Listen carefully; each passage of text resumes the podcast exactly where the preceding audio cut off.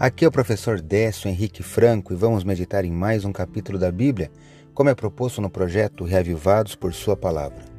Hoje te convido para conhecer o capítulo 46 do livro de Gênesis. Aqui o idoso Israel, ou Jacó, se muda para o Egito junto com sua família, que o capítulo cita que eram 66 pessoas, sem contar as mulheres dos seus filhos, atendendo assim o convite do seu filho José. O mundo da época ainda passaria por mais cinco anos de seca e falta de alimentos, e a família de Israel estaria segura no Egito. Na parte final do capítulo é narrado o emocionante encontro de José com o seu idoso pai. Destaco os primeiros versículos do texto. Deus falou com Jacó.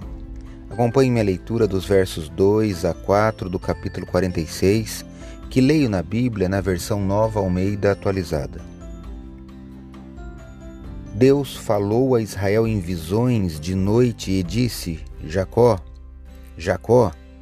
E ele respondeu: Eis-me aqui. Então disse: Eu sou o Deus, o Deus do seu pai. Não tenha medo de ir para o Egito, porque lá eu farei de você uma grande nação. Eu irei com você para o Egito e certamente farei com que você volte de lá. A mão de José fechará os seus olhos. Gênesis 46, versos de 2 a 4.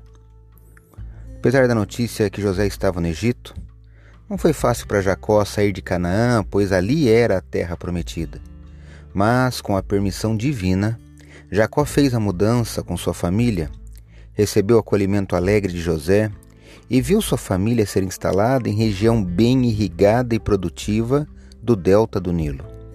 Era a conclusão feliz de uma vida repleta de enganos, aventuras, momentos de tensão, adversidades, tristezas e alegrias, e acima de tudo, uma vida recheada das misericórdias de Deus. Leia hoje o capítulo 46 de Gênesis e confie que Deus também pode conduzir os seus passos e também os passos de sua família. Esse foi mais um episódio do podcast Reavivados por Sua Palavra, apresentado por mim, Décio Henrique Franco. A cada dia, um novo capítulo da Bíblia. Participe deste projeto e até o próximo episódio.